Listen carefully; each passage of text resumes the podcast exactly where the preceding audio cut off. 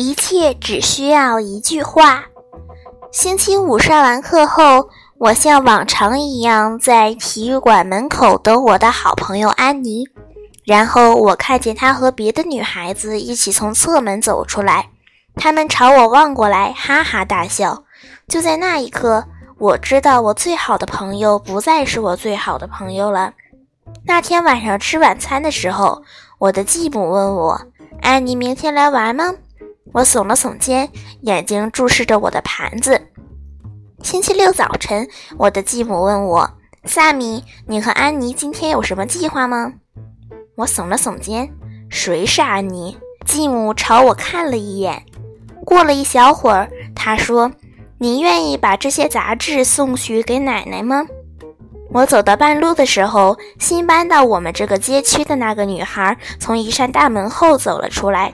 他好像要跟我说话，不过我没有搭理他。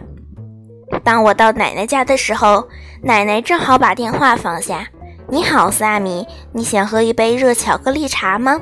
我又耸了耸肩。奶奶拿出一张旧照片，她指着一个留着金色短发的女孩，问我：“你认为她怎么样？”我再次耸了耸肩。她叫贝斯，奶奶说。那时候他是我最好的朋友，至少在拍这张合影之前的一个星期，他还是我最好的朋友。突然，我明白了，刚才给奶奶打电话的是我的继母。我得走了，奶奶。我轻声说：“萨米。”奶奶有力地说：“别忙着走。”她将热巧克力茶递给我，说。我和贝斯是最好的朋友，我们彼此到对方家过夜，参加同一个运动队，我们一起做每一件事。然后有一天，他交到了新朋友，对我说他不想再和我一起玩了，他伤害了我。我没有说话，我说不出话。我知道，我若是开口说话，一定会哭出来。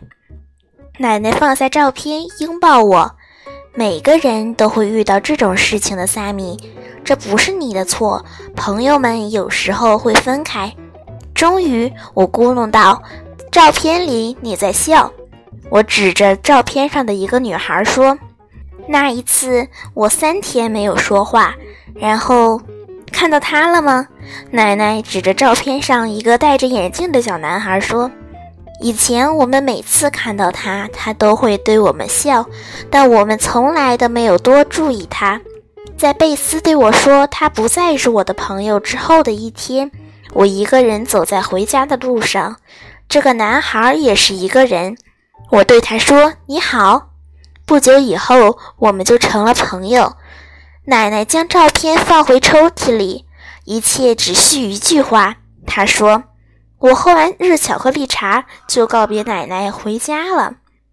当我快到家的时候，那个新搬来的女孩又出现了。当我快走近她的时候，我看着她说道：“你好，我叫萨米。”“你好，我叫贝西。”那个女孩笑着说。就这样，我和贝西成了朋友。正如奶奶所说，一切只需要一句话。